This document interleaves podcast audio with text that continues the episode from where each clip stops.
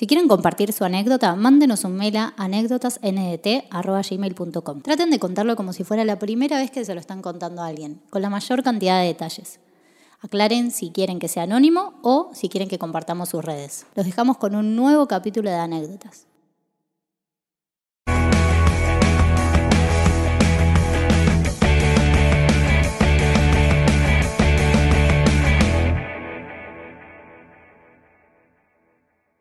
Bueno, finalmente hemos vuelto después de unas semanas de ausencia. Y un día se volvió. El show debe continuar. Ah. Bueno, ¿cómo, ¿cómo andan los pibes? ¿Bien? Bien, descansados. Volvimos de vacaciones. ¿Preparados para un nuevo capítulo de anécdotas? Oh, unas Sí, ganas, unas ganas. Con ganas, con ganas. Antes de arrancar, como todos los domingos, tenemos que recordarle a la gente que vaya a Spotify, que prenda la campanita, que haga toda la movida para que nosotros eh, nos sume. Eh, mm, pongan las 5 estrellas, compártenselo a sus seres queridos, y etcétera. Eh, eso, después, dentro de muy poco tiempo, acá Juan Carbonite capaz que nos puede llegar a, a decir cuándo específicamente, pero se viene el estreno del especial de comedia de Juan Pablo Carbonetti. Espera, ¿no acaba de estrenar? Muy fuerte, cuatro Humo. años de sacrificio. Humo, Humo. el especial que lo grabó el año pasado en el Teatro Picadilly y cuándo lo subí, Juanpi, ¿sabes? Ahora en este mismo momento, que es Domingo. Este domingo, domingo. 20 de febrero. Así que después de ver esto, vayan para allá. ¿En serio? Ah, ¿hoy domingo lo subís? Sí. O sea, ahora ya está online. Ahora, es un postrecito de anécdotas. Bueno, ah. Uy, la gente ¡Ah! ve el capítulo de anécdotas y después a ver el especial de Juanpi. Está por acá. ¿Con qué estudiaste marketing? Y Acá. tengo, uh, ¿sabes lo que tengo una, una buena? Que pongan. Que vayan al coso de YouTube de Juanpi, que pongan quién viene de anécdotas Esa. y todos le dan like a ese, Este buena, a, ¿eh? Este a ese, buena. a ese comentario. Y comentan debajo de ese, así no hay un montón de comentarios. El que primero llega gana. Y el resto le da like a ese. ¿Está bien? Pero para, no vayan todavía. Vean la anécdota entera. Sí, sí, sí, vean la anécdota. Yo sé que No sean pillos. es un gran especial, pero nada, necesitamos vistas acá también. Compártanlo, compártanlo. Compártanlo. ahí. Que Se huele. van a reír mucho. Que huele, que huele. Lo editamos con mucho amor. Yo estuve, yo estuve ahí, yo estuve ahí, eh. Lo Editado filmamos. por Conrado. Filmado y Yo lo- editado por yo- Mariano Álvarez y Conrado. Yo lo presenté. Vos lo presentaste. Apareces. ¿Apareces? ¿Aparezco yo? Sí, sí. apareces. ¿Ah, sí? Arranca con eso. Presentando. Presentando, que grande. Bueno. Y arranca con un sketch. Juan Pablo, me decís. Dejá de spoilear. Juan Pablo Me- Carbonetti. Me gustó, me gustó porque me sentí un boxeador. Juan Pablo, chocolate, carbonetti. Así que vayan a verlo y reirán mucho. Eh, les dejo en el link fijado, ahí les dejo el, el link para, para que vayan a verlo. bueno, eh, eso, eh, y creo que ahí estamos para arrancar. Señor Cristian Economía, ¿algo para saber o no? Bueno, ya que estamos de vacaciones, enero, febrero, febrero, ¿no? ¿Ya estamos? Sí. Los voy a llevar a Brasil a dar un viajecito por las hermosas calles. Oh, me pongo protector. Ponete. Playa o favela. ¡Oh! Lo dijo.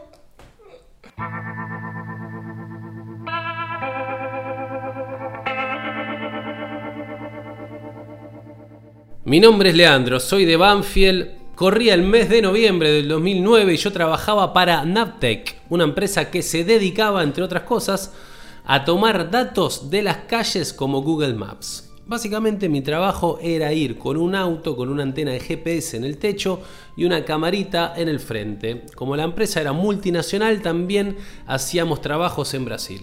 En ese momento me tocó ir junto a cinco compañeros más a San Paulo a cubrir las calles de los alrededores de Sao Paulo. Tres nos quedamos en las oficinas y otros tres haciendo trabajos de campo y después nos turnábamos. Fueron dos semanas intensas de trabajo y para el miércoles mi trabajo de campo había terminado. Solo me quedaba estar el jueves en las oficinas de la empresa en San Paulo y el viernes volvíamos. Pero el último día a la noche mi compañera de trabajo me dijo que se sentía mal y que no iba a poder salir a tomar datos con el auto, que si podía ir yo en lugar de ella, a lo que yo le dije que sí, que no había problema. Para el trabajo íbamos con un motorista, es decir, un chofer. Ese día teníamos que ir al barrio de Jaraguá. en las afueras de la ciudad de San Pablo. No debíamos entrar a las favelas, pero igualmente sí teníamos que recorrer barrios que estaban próximas a estas, por lo que no había riesgos. No me digas que es una historia de favelas.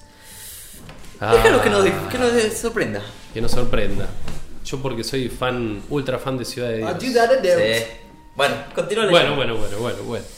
Fue un día como cualquier otro, hasta que una hora antes de terminar el trabajo pasamos por una esquina en la que vimos una situación particular. Había algunas motos, varias personas en hawaianas, bermudas y musculosa o en cuero con armas como cuchillos y ametralladoras.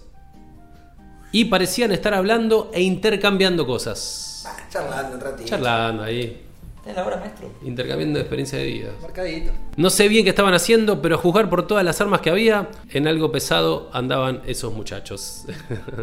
Nosotros no pudimos evitar pasar con el auto por ahí y los tipos se dieron cuenta que teníamos cámaras y GPS. Claro. Seguimos de largo con el auto pensando que no iba a pasar nada. Tratamos de ir más rápido para salir de ahí, pero enseguida vimos a cuatro motos que se nos venían a todo lo que da. Dos se nos pusieron adelante y nos apuntaron con armas. Otras dos quedaron atrás del auto, estábamos perdidos. Apuntándonos directamente a la cabeza nos hicieron bajar del auto y nos pusieron de rodillas. Uno gritaba como loco, Vosé policía, porra, porra. No. Vosé más morir. Claramente, Muy buen, muy buen portugués. tiene. ¿Vos sé qué? La segunda. Vosé va a morir. Va, a- va a morir. Usted va a morir. Va a morir. Claramente ese estaba drogado y no sabía lo que hacía y era justo el que me estaba apuntando con su arma a mi cabeza. El tipo puso su arma en mi parietal, yo estaba congelado de miedo, no entendía nada. El chofer intentaba calmar la situación pero no lo escuchaban. Pensaban que éramos de la policía y estábamos filmando la situación que vimos y pensaban que todo eso lo estábamos grabando en vivo a otras centrales de policía. La escena era bastante fuerte, nosotros arrodillados, los pibes con armas, cuchillos y ametralladoras vigilándonos y decidiendo si nos mataban ahí mismo o no. En el barrio algunos salían de sus casas y veían toda la escena desde la puerta. Ninguno se animaba a salir a la calle. El que nos quería matar decía de llevarnos a un descampado y ejecutarnos ahí. Otro decía de llevarnos a una casa y ver qué hacer con nosotros. Bueno, ninguna opción era buena. No entendían por qué yo era argentino. Intenté explicarles que estaba con una empresa, pero era imposible hacerles entender de lo que trabajaba. Empezaron a revisar el auto y todo lo que veían los alarmaba más. En mi computadora se veía lo que estaba grabando la cámara y el GPS era de esos aparatos grandes con una calidad especial. Me hicieron mostrarles en la computadora la parte en la que los grabábamos en el auto y la grabación lo mostraba perfectamente. Ahí uno estalló de bronca y empezó a romper todo. Agarró el GPS y lo tiró al piso haciéndolo pedazos, agarró la computadora y la hizo estallar contra la calle. A todo esto nosotros seguíamos tratando de hacerles entender que no éramos de la policía, que solo estábamos haciendo un trabajo para una empresa de GPS y que si querían les dábamos todo lo que teníamos. El equipo de computadora más el equipo de GPS creo recordar que valían unos 25 mil dólares. ¡Wow! Cosas que fueron hechas a Nicos por el brasilero que se había calentado. Son muchos nicos. Hicieron mierda todo el equipo de trabajo. Agarraron la camarita y también la hicieron mierda. Revisaron el auto a ver si teníamos armas y qué más teníamos dentro. Solo encontraron mi mochila con mis pertenencias. Los tipos agarraron mis llaves, mis documentos, mi billetera, mi pasaporte y todo lo que había dentro de la mochila. También tomaron todo lo del chofer. Fueron unos 20 minutos en los que yo, en mi débil portugués y el chofer, que era brasilero, les intentamos decir a los narcos que eso no fue enviado en vivo a ninguna estación de policía, que no éramos policías y que fue toda una simple confusión habernos metidos ahí. Después de unos 20-30 minutos, que a mí me parecieron días, el jefe de narco se nos acercó y nos dijo, parece que ustedes son buena gente, lo vamos a dejar vivir. Esto es lo que vamos a hacer. Ustedes se van a subir al auto y nuestras motos lo van a escoltar hasta donde termina el barrio. Si hacen algo raro, les vamos a disparar. Si no hace lo que le decimos, les vamos a disparar. Si miran para atrás, les vamos a disparar. Si llegan a volver al barrio, ¿qué les iban a hacer?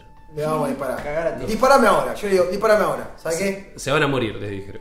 Como, Para cambiar, para que Claro, para cambiar. repitan. Sí, está bien. si mira mis sandalias, hay tabla. ¿Te acordás de los Simpsons? Nosotros estuvimos de acuerdo y encaramos hacia el auto. El chofer les preguntó si podían devolverle alguna de sus pertenencias y el narco le contestó, agarrá lo que es tuyo, nosotros no te vamos a robar, solo estamos protegiendo el barrio.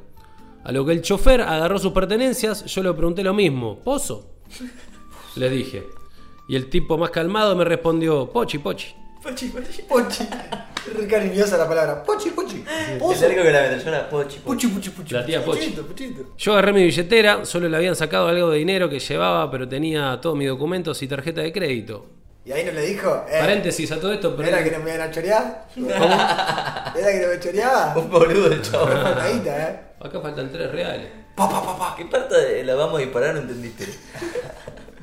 Eh, paréntesis a todo esto, yo perdí mi billetera hace tres días, me quiero matar. No. Pero bueno, capaz lo tiene en la brazuca esto. Pero bueno. Pochi. Me devolvieron el pasaporte, mi llave de mi casa en Argentina y hasta mi pobre teléfono celular personal. El de la empresa lo hicieron mierda. Nos subimos al auto, casi no hablábamos, seguimos a dos motos que iban adelante y notamos las otras dos motos que iban detrás, hasta que en un momento se fumaron. Como que hay dos formas, como que de repente son narcos que te están llevando, pero, pero si lo ves por otro lado sos como un presidente que te están escoltando. Claro, claro, claro. Y además lo que te debe templar todo para manejar ahí en ese momento como. Sí, no, no, no mires para atrás. ¿Saben cómo volver a la oficina? Le pregunté al chofer. Sí, sé cómo volver, me contestó, todavía algo asustado. Durante la vuelta fuimos hablando de la situación, un poco para no quedarnos callados y otro poco para soltar todo ese miedo que vivimos. En un momento, en la vuelta, el chofer me dijo, y menos mal que hoy no traje el arma, que a veces llevo. Cuando sé que voy a lugares peligrosos, ahí me volvió a bajar la presión. Me quise imaginar qué podría haber pasado si los tipos veían un arma en nuestro auto. Por suerte, no pasó. Después de este episodio en Brasil, yo me hice el superado, pero mi cabeza dijo basta. A los 15 días de volver de ese viaje, me decidí a renunciar a la empresa y saqué un pasaje a Bangkok para febrero del año próximo. Sin duda esa experiencia quedará grabada para el resto de mi vida. Recuerdo hasta el día de hoy la conversación entre el narco sacado apuntando mi cabeza diciendo bye mujer y el otro narco que era el jefe diciendo calma, calma.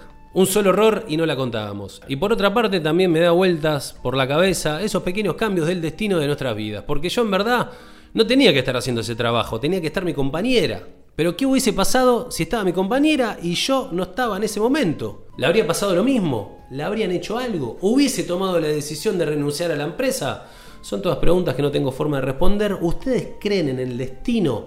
Me tenía que pasar igual demasiadas preguntas. Muchas gracias por leerme. Saludos al equipo. ¿Se filosofiqueó? al Sí, sí, sí, se Volvieron todos los recuerdos ahí. Filosofriqueó. Bueno, muchas gracias, ¿Por qué existimos? Leandro de Banfield, por tu a- anécdota. Me hizo acordar un poco a, Ciudad de Dios. a Ciudad de Dios, pero Ciudad de Dios es en Río de Janeiro.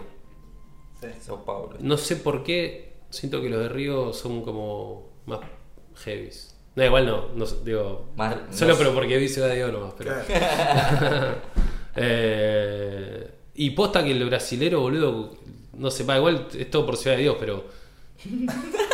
Pero como que. No podía salir de ahí, No, no, pero como que los escu- escuchás hablar y son re heavy los Se chavos. llaman todos C. ¿Y cómo juegan al fútbol? Pero. Mm. Solo por ciudades. Pero. mm, Nada, ¿qué, qué, qué les pareció? ¿Les gustó? Ah, una experiencia de vida. Vida, vida o muerte.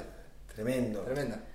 Y siempre que veía Google Maps pensaba, en realidad nu- nunca pensaba eso, pero digo, ¿qué- claro, ¿quién carajo hace todo este laburo? El, el- el Street View Claro, es un auto que pasa y va sacando fotos 360. Pero no, no, no se mete en todos lados, ¿viste? Y. Y porque pasan estas cosas. No, pero aparte, llega a pasar. Imagínate que entran unos narcos a, a ver y aparecen ellos. Es tipo, che, ¿quién filmó esto? Y lo van a buscar. Es como. Claro, hay data. Como Yabrán con cabezas. Pero existen, viste, algunos. Hay posteos de tipo en Google que te ponen todas las cosas que descubrió Google Maps. Que tipo hay un lugar donde si vos te acercás desde el satélite, ves tipo tres autos estacionados y como 20 personas muertas. ¿En serio? Sí, están. Ah, no lo vi. Yo me acuerdo entré y estaba. Que son como enfrentamientos narcos que se murieron todos y el, Y el autito ahí. y el Google. No, es del satélite. Ah, lo satélite. tomó, Ah, sí. Como que hay mucha data. Sí, de- además te podés ir al año en el que querés y te dice, anda el 2015 a tal coordenada. O sea, Y si vas- googleás, eh, Sí, Pará, ¿Y que hay una página que muestra todo eso? sí, hay una tipo taringa. Mirá. Te, te pone todos los posteos. Está bueno. ¿Y cada cuánto se hará lo de Google Maps? ¿Cada cuánto se actualizará? No sé. Ni Un puta par de idea, años, ¿no? ¿no? No, tan seguido no creo que sea. Debe ser tipo censo, tipo. 10 años, Cada ¿no? 10, 5 no, años. no, mucho más, mucho más rápido. Sí, ¿no? Sí, tipo dos años. Mira, Qué locura, boludo. Bueno, esperar. Eh, Guille Celsi, nuestro amigo, comediante. Sí. Si vos vas a la. ponés la dirección de la casa de Guille Celsi, aparece Guille entrando a la, a la casa. es buenísimo. Eh, es muy Celsi eso, boludo. Ah. Sí, boludo, es buenísimo. Aparte, no sé, una vuelta estaba hablando y me dijo, yo aparezco en Google Maps. Excelente. Y también pensaba, eh, ¿Por qué se google a sí mismo? ¿cómo, ¿cómo le haces entender a alguien No, que no sos policía, no? Googleó su, Su dirección. su dirección y. ¿Para qué, qué decía Juanpito? Que ¿Cómo le haces, eh, cómo convences a alguien de que no sos policía? Si alguien duda de que sos policía, ¿cómo lo convences de que no sos policía? No, no, claro. Como- A ver, ¿cu- ¿cuál sería ahora tú? Dos temas de ¿Cuál sería tu discurso ahora donde no soy policía? Convenceme que no soy policía. Y estoy con un chumbo así. Me agarro una laguna, no sé qué decirte. Me pongo todo. Yo le muestro la billetera y le digo, mirá, no tengo placa, no tengo nada. Yo le, yo le digo. ¿Billetera? Te, le Sí, digo, la tenés que tener te supuestamente. digo la discografía de dos minutos. Sí, pero te puedes Y decir. el brasilero te dice, pochi, pochi, Pochi, pochi. Claro, no hay nada que puedas decir para. Supuestamente los que están de civil tienen que tener igual la plaquita de algún lado. Yo le digo, mirá, no tengo ninguna placa de ningún lado, no Mirá. tengo- tengo. ¿No? Te voy a creer, boludo. No, no. Es peligroso encima, va de. de, de- Carnet, también hay, tienen como un carnecito, ¿no? Y algo te tenés que identificarte como policía. Si no, cualquiera puede ser policía, cualquiera no puede ser. Le pones una pizza adelante. La prueba de la pizza. Bueno, vamos a ver si pasás la prueba de la pizza. como- Yo creo que si hay algo peor que alguien te amenace con un arma en la cabeza, es que alguien te amenace con un arma en la cabeza en un idioma que no entendés. Claro, encima boludo. eso, boludo. Nah, sí, sí, yo ahí, ahí, ahí es el donde se te viene el miedo, cuando decís, no importa lo que diga, no me van a entender, ni me van a querer escuchar, estoy con cámaras. Claro. No, esa desesperación, boludo. Claro, te debe que- bloquear. Y además que o sea, seguramente te debes mear, te debes cagar. O sea, tenés un arma en la cabeza todo al mismo tiempo y no sabes si te estás meando y cagando del miedo o que les estás mintiendo. Y aparte decía lo del equipo de 25 mil dólares, que los chabones entran y dicen, loco, esto es tecnología de punta. Claro, Pero le FBI". chupó un huevo, lo rompió. ¿Eh? Los rompieron. O sea, preferían no quedar escrachados a tener 25 mil dólares. Y los narcos estaban re cagados. Además, capaz que estaban vendiendo algo por 30 mil dólares. Pero aparte yo imagino todos los gritos, todo con fierro. bla, bla, bla, No es que charlaban como, bueno, a ver, explícame. Como, como- ¿Imaginás justo era un tratado entre mafias de la favela? Uno gritando, matalo, matalo. y yo, "No, no, no". Seguro. Bueno, esta anécdota me la contó mi primo hace unos años, que está buena, no sé si es verdad, me la, o sea, pero está bastante buena, que él tiene una banda de hardcore y fueron a tocar a, a Río de Janeiro y no sé si el batero, no sé. Uno de los integrantes era como un, un desquiciado, estaba re loco el chabón. Sí. Era un chabón que era... eh, El batero, seguro que es el de un lugar bastante, no me acuerdo de qué barrio acá en Buenos Aires, pero un chabón como que, no sé, mucha, mucha vida, un picante mal. Y tocaban en Río de Janeiro y fueron a pegar falopa a la favela. Sí. Y compraron Como y le dieron harina. Y el chabón, y me contó que estaban ahí y mi primo viste acompañando, qué sé yo, y, y le dice, loco, esa harina, la concha de su madre, esto es azúcar, lo voy a matar a todos, no sé qué. Y dice, boludo, vámonos de acá, estamos, o sea, estamos en el medio de la favela. Hago una pizza Y se esto. fueron todos y se quedó solo. Lo voy a matar a todos, dice el chabón. Y como que se fue, se fue corriendo a la favela el chabón. Y como que desapareció tres días y apareció a los tres días en la playa el chabón. Dice, no, me cagué trompada con unos chabones y después nada, todo bien. Dice, pero un limado, como que se fue tipo, onda, denme la, pa- la falopa a uno de azúcar. Me gusta la anécdota, no sé si es 100% Me gusta que aparezca tres días después. Le da más credibilidad, como Pero- tres días después. claro. La- recital, todo. Pero, no, como que creo, creo que era de la boca el chabón. Y como que el chabón tiró una loco. A mí, no, yo soy de la boca, loco, a mí no me caga nadie. Una cosa así tiró el chabón. Para mí lo hizo para no desarmar la batería. Eh, Viste que siempre es un tema, nadie quiere. El batero se queda hasta lo último. Desaparece en tres días. Sí, sí. pero sí, no Hay, sé. hay que destacar lo- los códigos que tienen los narcos brasileños igual, ¿eh? Tipo... Respetuosos. No, yo no te... Parece buena gente, yo no te voy a robar a vos, pase, pa- vaya. Po- Pochi, pochi. Pochi, pochi. Y este... Uh, sí, sorry, te di la harina en vez del coso, porque si no lo hubiese matado, boludo. No, y hay algo que seguramente estos chabones cambiaron la voz Ah, por favor, por favor. Este, Claro. Como que cuando te pones en ese lugar ya es tipo, che, están entregados. Te debe salir Están tu- tu- llorando, tipo. Para mí debe salir tu voz de 5 años. Tipo, Sí, no. No, no, no, no. Sí, no, por eso. Soy policía, no. Bueno, que no llore más, ya está, viste. Sí, uff, dejalo que se vaya. Todo moqueando ahí. Pero bueno. Eh, muchas gracias, maestro. Maestro de Banfield. Leonardo era, ¿no? Leandro de Banfield. Muchas gracias por tu anécdota. Nico, Sí. ¿Puedo pedir algo a los escritores de anécdotas que nos mandan? Pochi, pochi, pochi. Pochi, pochi. Eh, la gente que manda anécdotas, muchas gracias por todas las anécdotas que nos están llegando, están buenísimas. Eh, lo que les voy a pedir ahora es que adelante del cuando empieza el mail me hagan una pequeña descripción muy cortita, una o dos líneas que resuma la anécdota lo más posible.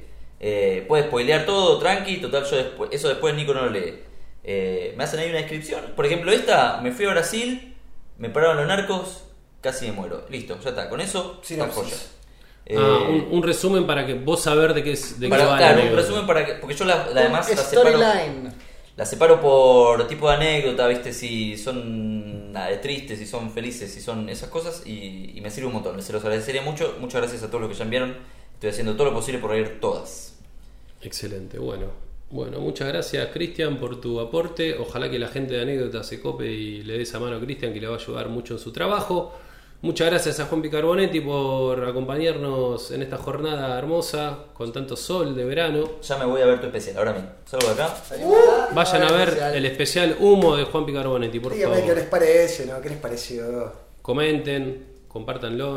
Amigos del Face. Yo estuve esa noche y doy fe que salió muy bien y Juanpi es de las personas más graciosas del país. Así que, posta, vayan a ver lo que reirá mucho. Gracias. En serio, Bochi. Re- Recuerdo tu, tu abrazo después del show, no me lo olvido más. Fue lindo, fue emotivo. al pecho y me dijiste, guacho, acá tenés un especial espectacular. Sacá el chiste este, me dijiste. te juro, te juro. ¿Que lo sacamos? ¿Sacás ese? ¿Lo ¿Lo sacaron? Era muy claro cuál era. Sacalo. Es que lo chequeé todo. Me quedé mirando todo, sí, sí. Lo sacamos, lo sacamos la mierda. Eh, perfecto. No, no, te quedó re bueno, boludo, me recabió. Eh, y se sintió muy bien esa noche. Gracias. Así que, bueno, nada, muchas gracias a Cristian por haber elegido esta hermosa anécdota de Brasil. Gracias a Conrado. Ares por permitirnos tener esta pieza audiovisual hermosa y este sonido tan increíble. Pilucito Ares. Eh, y gracias Mariano Álvarez por hacer el gran montaje desde tu casita. Un saludo Marian, nos vemos el próximo domingo.